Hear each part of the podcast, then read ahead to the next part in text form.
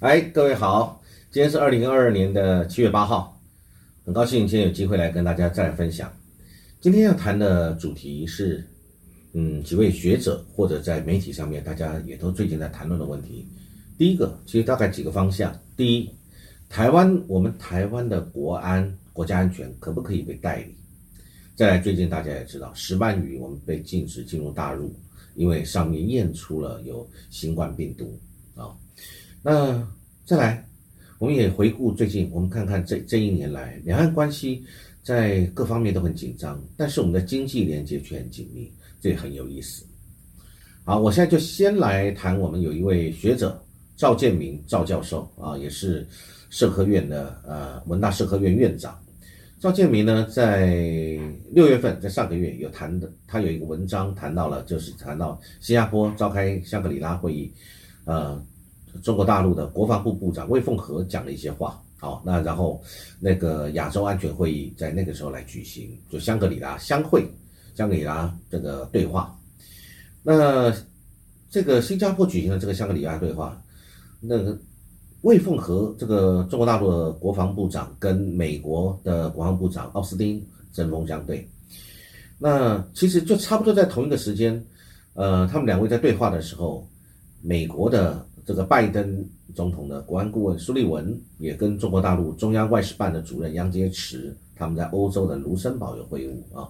那杨洁篪当然就拜登在这个东京曾经有媒体问他的时候说你会呃如果台海有这个冲突，美国会不会介入？拜登很直接说会，意思就是会介入。所以呢，杨洁篪就针对这个事情表达中国大陆立场，表达不满，而且是强烈不满。那当然，国务国务卿布林肯在接受媒体的时候，也批评中国大陆对台湾的行径很危险，而且要协助台湾抵御侵略，协助台湾抵御侵略，不是就参与台湾抵抵御侵略啊！这个我们要这个先说明。那当然，这个相关的报道也称，美国正在规划七月前举行拜习啊的视讯会议啊。那当然很清楚，我想这个拜习会议大概就是俄乌战争。呃，台海问题，呃，台湾问题，以及美中如何建立护栏等等，这个大家都很清楚。那其实，在这个事情上面，我们国际上呢，大家都很担忧，但是我们的外交部却非常感谢。那然后呢？不过现在我们就要谈的是代理的问题。这个赵教授他提到这个问题是说，中共就台海议题频繁表达他们的立场。但对象不是台湾，啊，解放军多次已经向美国有表示过这个问题，而且大家最近应该都有关注到，讲台海并非国际水域。那中共的国防部长魏凤和部长在新加坡对美国奥斯汀也说，如果有人胆敢把台湾分裂出去，我们一定不惜一战。啊，这讲话是非常重的，用的措辞也是很强硬的啊。那我们台湾呢？我们台湾是什么感觉？似乎各位有没有发现，我们台湾好像对这个事情并没有很有感，感觉起来，赵教按照赵赵教授的讲法，是我们台湾的国家安全有国际代理人了啊，不是我们自己在做国家安全，是有人在帮我们讲。军购项目，我们向美国的军购，军购项目也是美国指定。我们本来协议对我们或者是我们台湾自己的评估，对于国防的采购项目。是怎么样的金额，怎么样的项目，怎么样的是最符合我们现在的利益以及我们所能负担的能力？但是我们已经确认的项目也是说停就停，谁说停的？美国说停。那再来，台海不是国际水域这个说法，美国有跳出来否定，台湾不是中国的一个部分啊。美国国务院事实清单说了算啊。所以呢，国际舆论也表达对台海安全这个关切，呃。好，各位看到这个问题就知道，台海的安全以及这些事务上，各位有没有发现，美国对于这些事情，它呃有很大的话语跟参与权，反而台湾，反而台湾对于这个事情，我们几乎不太发言。这个问题，这个状态也挺怪的啊。那美国最近在这个筹办，大家都知道 IPEF 啊，呃，然后而且但是因为 IPEF 这个。呃，这个亚洲经济这个架构把台湾排除在外面了，亚洲的国家都有，只有台湾没有，所以呢，特别为了台湾，让你不会觉得失望、失落或者觉得被排挤了，搞了一个台美二十一世纪贸易倡议。啊，当然，根据我们自己经济说法，呃，我们开放美猪美牛也是为了，呃，加入由日本主导的。跨太平洋伙伴全面进步协定就 CPTPP，这个 CPTPP 它的前身很多人都知道，它本来是 T 呃 TPP 的，但结果美国退出了，呃，川普担担任总统以后，他就退出了这个 TPP，所以最后变成由日本来主导，变成这个跨太平洋伙伴全面进步协议定呢变成 CPTPP 了。那我们就要想，这个面对地缘政治。我们也鼓励我们的护国神山，就是我们台积电到美国投资。那最近有一个很吊诡问题，台积电，美国有人放出声音说，如果这个台积电会被中国夺取到的话，我们应该去摧毁它。那中国大陆也有学者说，这个事情我们应该去，呃，这个去把台积电夺回来等等的啊。那各位会发现，最近在，呃，在欧盟在 G 七。开的相关的会议，日本、韩国、澳洲、纽西兰都受邀了。然后韩国特别在这个北约的这个会议里面，竟然开始跟大家来推销、推荐韩国的半导体。韩国是我们台湾很重要的一个竞争对手。那好像似乎我们台积电一下又有人要到叫我们到美国去了，一下有人又说要把它夺走了，然后呢，韩国又在急起直追，鼓励外国去给他们自己的半导体、韩国的半导体关爱的眼神。所以，我们台湾的这个唯一我们骄傲的一个台积电，现在处于一种很奇怪的一种角色上面。台湾有些人也有这样认为，认为说，哇，我一个伟大的、强壮的美国老大哥来了，所以呢，对。我们国家是不是处于一种危险状态？泰然以对，认为说这个这个老大就是会保护我们，不论我们如何去挑弄隔壁邻居啊，中国大陆最敏感的一种法理台独的这种神经，或者是这个文化脱中走向法理脱中啊，然后呢，我们的这个相关的我们国家的领导人也谈了一些啊，不论是两国论或者是。呃，台湾地位未定论，这其实都非常危险。当然，每个人都有提出各种他自己主张的权利，但是如果是会危到危害到国家安全，尤其是国家的领导人或者领导群，那那个发言，其实你是不是就在代表整个中华民国，代表我们台湾啊？那我想，当然。这个美国在适时帮助台湾发声，这个对我们是很好。向中国大陆表达我们对台海的和平稳定的坚持，以及国际社会对于两岸的关注，对稳定住现在的局势当然是很好。这个赵教授特别提到这些事情。但是现在美国跟中国大陆双方针锋相对，显示两岸关系无法同步改善。美国代理国安。代理我们台湾的国安，不但并不能稳住局面，反而造成安全的困境。为什么？因为变得我们台湾是不是以美谋独？那美国是不是这个这个故意利用台湾来分化两岸等等的？所以，如果我们这个逻辑上一定很清楚，今天强化台美关系的目的是在干嘛？应该是要去降低台湾的的这个在整个地缘政治冲突上面的风险，提高我们台湾的安全度。对不对？应该是这个方向，然后而且呢，要让我们保持一个灵活弹性，可以左右逢源，可以变成一个枢纽或者是关键的角色。我们应该是这样的角色才对。但这个我们从各位来注意到，中国大陆这边的政策，它以前是反独，现在变成反对台湾联美制中，依美谋独。哦，各位看这个美国，呃，中国大陆对于这个的角色跟对这个的主张已经不一样哦。那台湾跟美国之间单边关系的进展，可能会提高中共军事反制的风险，但并不是说我们不能跟美国交朋友，当然要，我们本来就应该去对于我们，呃，不论他是利益上对我们友善，还是实质上对我们友善，还是真的认同我们台湾的相关的这个民主制度，那但是。美国有他自己的立场跟利益，而中国大陆跟我们又是血缘、文化同文同种的一个区一一个啊，跟我们这么深的一个连接，那我们现在台湾要如何去找到这个中间的这个最佳的位置，这是真的很难。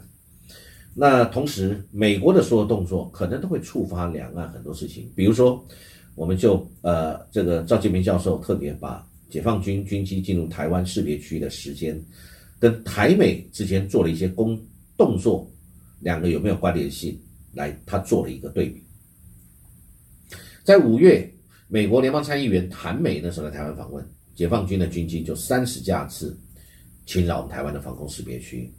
去年的九月。呃，二零二零年的九月前年，呃，美国国务院的第三号人物这个克拉克访台要调唁这个李登辉，共军就发射了长征十一号火箭飞越台湾上空，大家都还记得，十九次的军机也是创纪录的侵扰。从那时候开始，军机扰台就是进入台湾防空识别区就已经变成一个常态化。去年美国。呃，去年年初，各位还记得美国驻联合国的大使克拉夫特要来台湾，因为那个时候已经是川普最后的时期啊，拜登已经选出来，那这个克拉夫特在这个时候以官方美国驻联合国大使的身份要来访台湾，半途折返，没有降落，飞回去了。那在网络上或者在媒体上有很多的传言跟揣测，可能是。据说也是有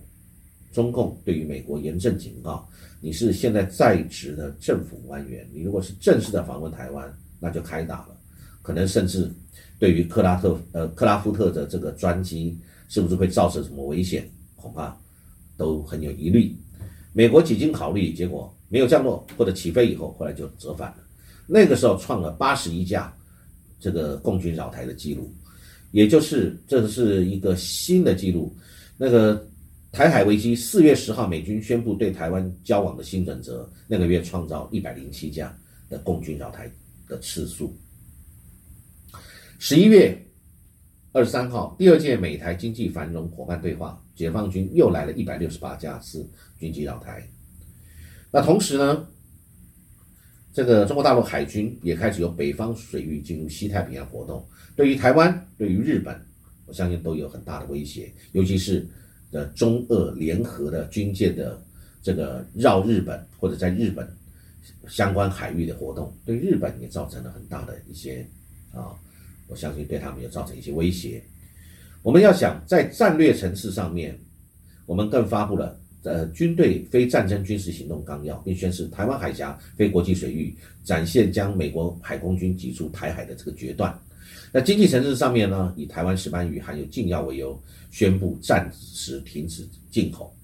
那是不是为由，还是真的？真的是因为我们的石斑鱼有禁药？这个我们老百姓并不一定能够知道。但是有一个合理的联想，是不是我们石斑鱼真的？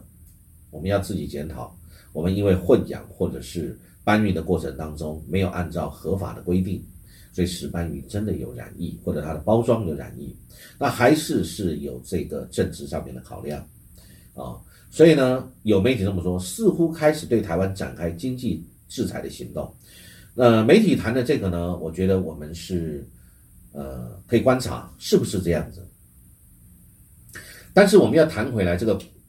这个我们家这个台湾这个国安是不是委外在代理，是由美国在代理我们呢？那会不会这个就显示我们没有去宁愿把国安去委托给美国代理，而不愿意去用心来经营？呃，要很细腻，很注意各方面复杂的两岸关系。所以呢，这就是两岸问题上面的一个理性但感性的矛盾啊。我们在经济上，我可能需要非常需要它，包含因为药检问题禁止台湾的鱼安呃石斑鱼输入，但是我们那时候做了什么？我们第一时间，我们没有自清或自查啊，就我知道的讯息，我们是第一时间立刻谴责对方，你是收割政治利益啊！我们我们可以这么说，我们政府是不是宁愿花大钱来补贴农渔民，也不愿意坐下来好好找出化解两岸政治僵局的办法？还是找不到？还是即使我们愿意坐下来，也没有解决政治僵局的办法？那如果是这样，那当然就不必谈了。问题是真的是这样吗？是不是我们愿意坐下来谈，而且我们愿意找出共同可以接受的一个准则？从开始愿意去谈开始，这样是不是可以消除国安风险？还是宁愿倚仗着美国老大哥，让我们的这个安全一直受到了威胁，心中大家一直有顾忌。呃，但是经济上我又一定要依靠着 e q f a 人家没有义务一定要买你的东西啊，这个是市场市场规则嘛。呃，如果我们东西真的好又便宜，本来就应该买啊。中美贸易大战不就如此吗？美国就是要买中国大陆的东西，因为它需要，因为全球化、供应链、产地、中国工厂、中国制造便宜，符合它的经济效益。那我们台湾，我们有这样的渔产。呃，石斑鱼，我们有其他的相关的水果，凤梨，那为什么会被封掉？如果是真的纯经济问题，那好解决。那如果说是因为真的有农药问题，我们赶快处理。如果不是，那我们要去思考，因为既然对农渔民的生计影响这么大，为什么要把这个事情，呃，好像跟我们其他人没有什么关系，就是骂他两句，然后就无解了，不然就是用补贴。我有没有觉得这个这个事情用这样的方式处理很奇怪？那媒体也有特别报道，蔡总统有特别去指责大陆说，而且就是呃针对这个石斑鱼这个事情，而且要以民主的鱼来号召全民支持石斑鱼。这个你其实是可以把它讲成是一种政治动员来对抗大陆。我们是不是要来详究到底是不是有人使用禁药？而且如果是这样的话，表示我们国内大家。我们岛内，我们台湾里面，大家吃的石斑鱼也会是有毒药残留或者是病毒残留问题，是不是？我觉得这个就是要很理性的去面对这个事情来讨论，而不是用一种情绪性的民粹的啊去叫嚣。其实我们在政治跟经济领领域，呃，政治上面跟军事上面，大家都很紧绷。但是我们二零一零签的 ECFA，大家还记得海峡两岸经济合作。架构协议 （ECFA），大陆有提供我们台湾五百多项的产品是免关税的，其中有十八项是从产品。同时那时候也放宽了两岸金融机构互设分支机构的限制，这其实对台湾都是很有利的，因为无论是金融机构或者农产品或其他的，ECFA 生效十二年来，台湾早收清单获得了八十八亿美元的关税的减免，大陆节省关税八亿美元，整的来讲对我们是有利的。我们早收产品对大陆出口两百五十二亿，大概就是大陆早收产品输入台湾的三倍，所以其实对我们绝对是有利的。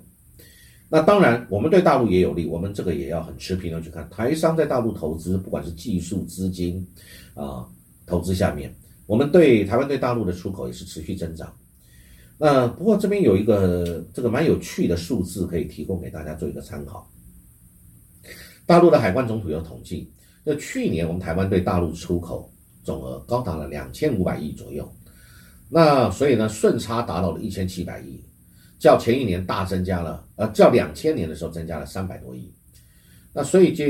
那但是按照我们台湾的话，我们去年在大陆跟香港出口达到一千八百多亿，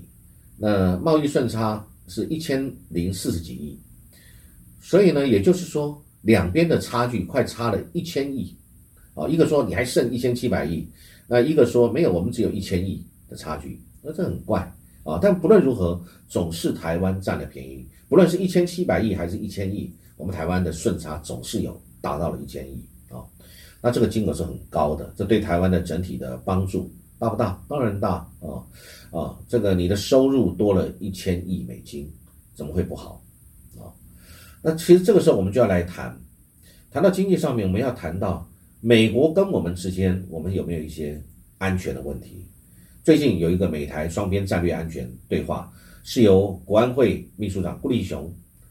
负责带领我们的团队去美国跟军政的高层对话。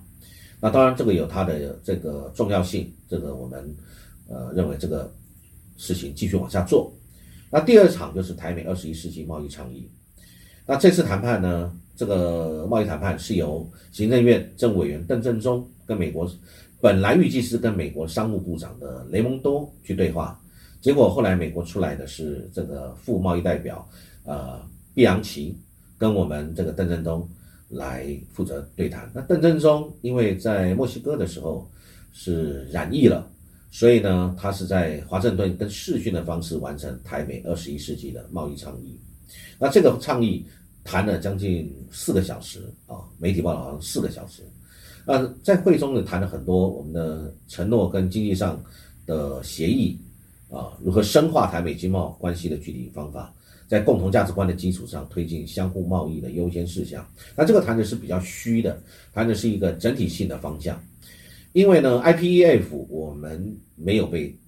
邀请参加，我们是几乎是唯一被排外的。那所以台美二十一世纪贸易倡议感觉起来就是给台湾的一个补偿啊，让我们可以来担任啊这个跟呃美呃美国特别跟台湾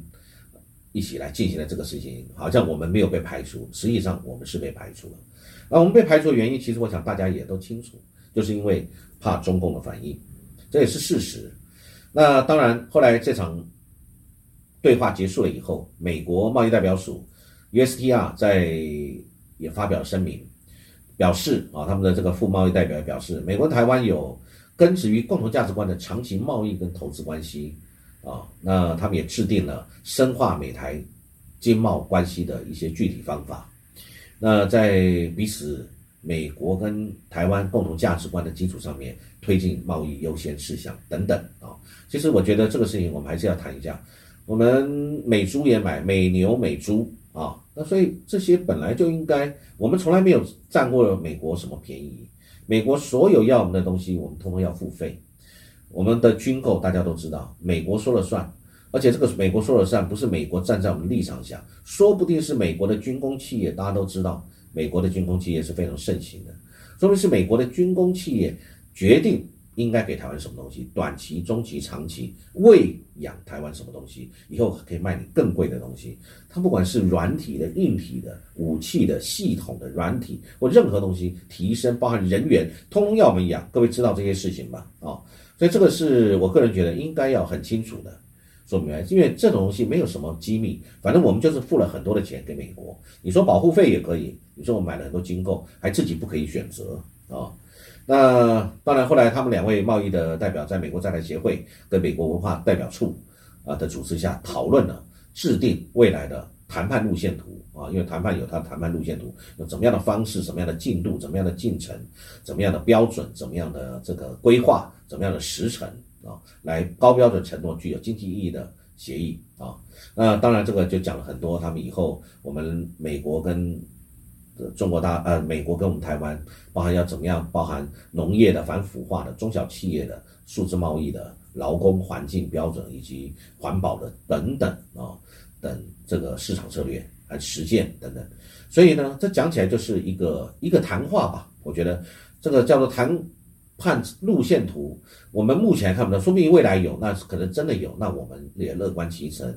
呃，但是我想也也有可能只是谈一谈，为什么？因为我还是这么说，因为很多媒体也很多的各方面的这个都有在揣测，就是因为 IPEF 把台湾排除掉了，那怕我们台湾被边缘化，不高兴，所以呢给我们一个安慰奖，有很多人这么说，那我们就拭目以待，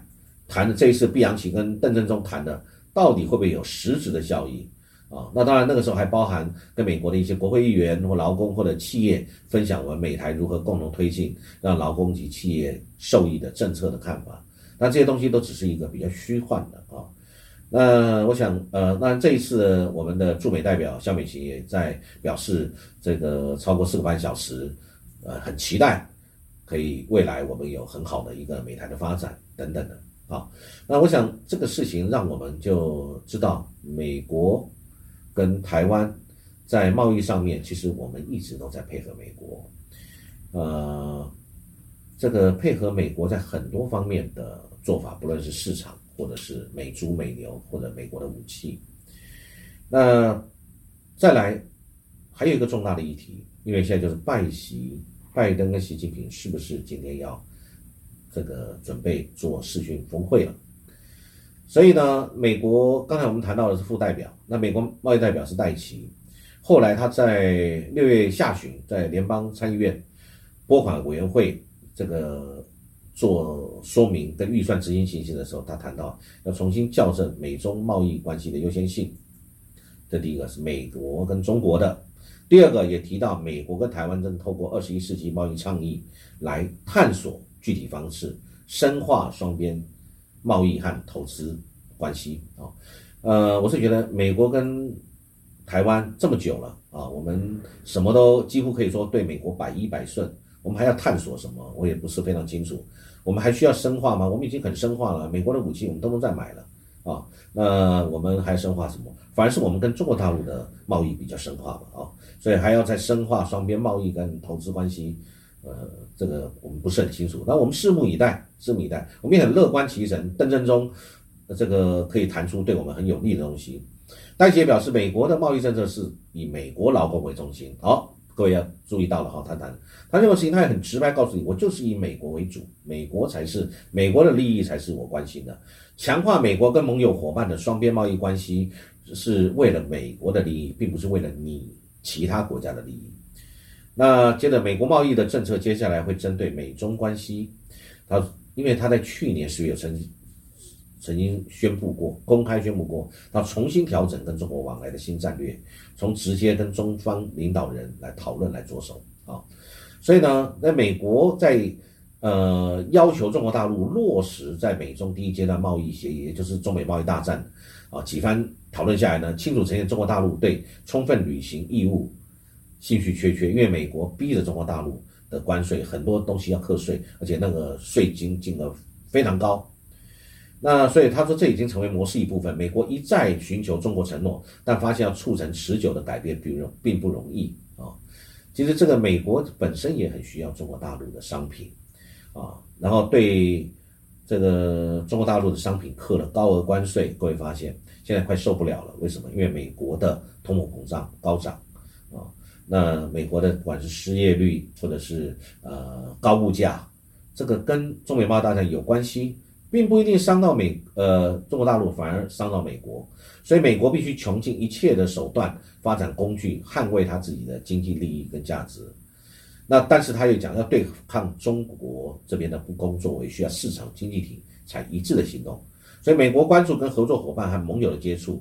啊，等等的，因为所以其实戴奇其实当然就是美国的贸易代表，所以呢，它代表就是美国的利益啊。那美国加强深化跟对外的贸易关系，包含就是我们刚刚说的 IPEF，这是最近的启动的印太经济架构。那我们台湾被排除在外了，然后再来呢，因为把台湾排除在外，所以也表示也刚宣布由美国在协会 AIT 跟驻美国台北经济文化代表处 HECRO。啊，这个共同组织美台二十一世纪贸易倡议，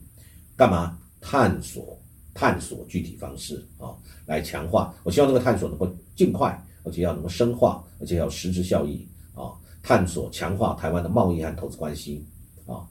那但是我们现在要谈的就是，各位知道，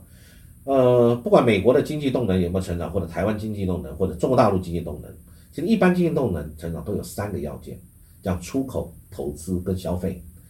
那我们台湾去年因为新冠肺炎肆虐，所以民间消费很差。那我们讲这个旅游、餐饮、服务业，那真的是受到了极大的打击。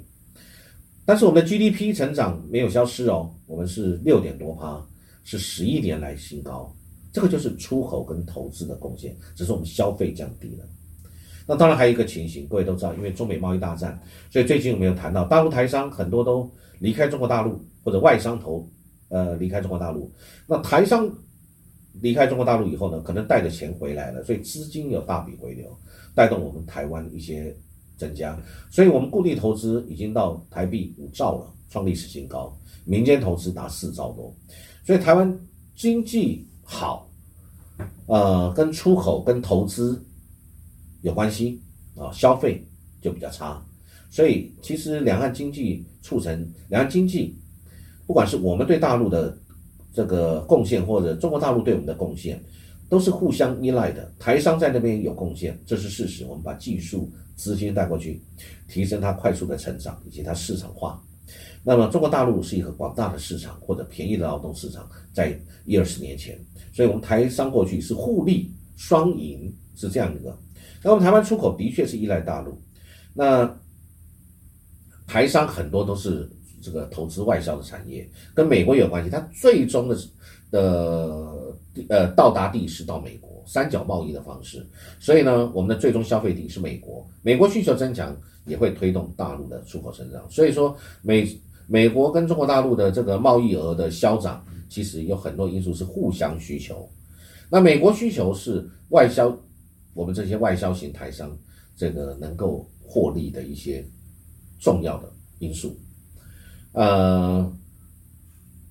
有些人是把这个解读说是中国大陆是依赖台湾的，因为因为我们做三角贸易，所以呢依赖台湾。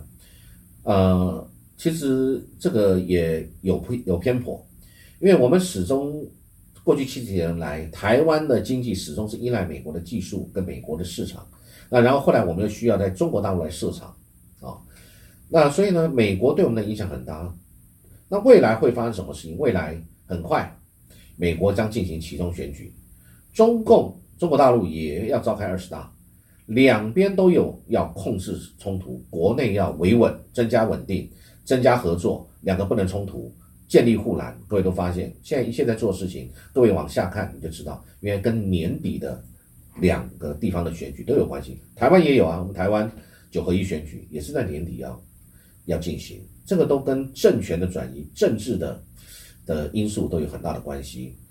所以呢，拜习会为什么最近在安排就的视讯会议？因为呢，就是为了要维持护栏。那我们呃，所以两边其实都希望在维稳啊。那我想在印太地区，呃呃，我们要这么说，像美国贸易代表署呃的代表戴奇他有说，美国在七大工业国组织 G 七或者 G 团体这个。经济合作发展组织 （OECD）、美洲峰会跟世界贸易组织 （WTO） 等等，啊，都强化双边和多边参与。各位发现，川普那个时候的退群啊，变成是孤立主义。现在在拜登上来以后，这两年就是不断的去多边找联盟、找合作伙伴一起来啊进行。美国海关、美国的海关跟边境保护局。就有执行新疆产品的禁令、扣留、排除或没收来自新疆地区的的些商品，除非进口商能够明确的证明你没有涉嫌到强迫劳动。不过我倒觉得这个所谓的强迫劳动，真是很难证明的事情。那西方所举的很多事情，到目前引起大家的怀疑，但会不会是刻意来制造的，我并不知道。那除非有很明确的确定这个是。强迫劳动或者新疆的人权的确有受到很重大的危害啊，那我觉得这个是我们大家可以一起来关注，因为人权当然很重要。那戴奇说，贸易作为集体的政策工具之一，用于提高世界经济标准，店里面的强迫劳动行为啊。好，我想这个戴奇谈的这些话，其实他代表了很多美国官方的立场，以及因为他就是一个执行面，代表了美国在执行这些政策上面的一个。呃，做法以及他们的想法。那台湾，我想我刚才谈了很多，不管我们在呃，我们国安可不可以被代理，我们的石斑鱼、我们的凤梨这些被禁止进入，两岸关系，我们在政治、经济啊各方面的连结，是不是有更值得我们思考的地方啊？今天谈的这些方面，很高兴跟大家分享，期待很快可以跟各位再来讨论。好，谢谢各位，祝各位有美好愉快的一天，谢谢。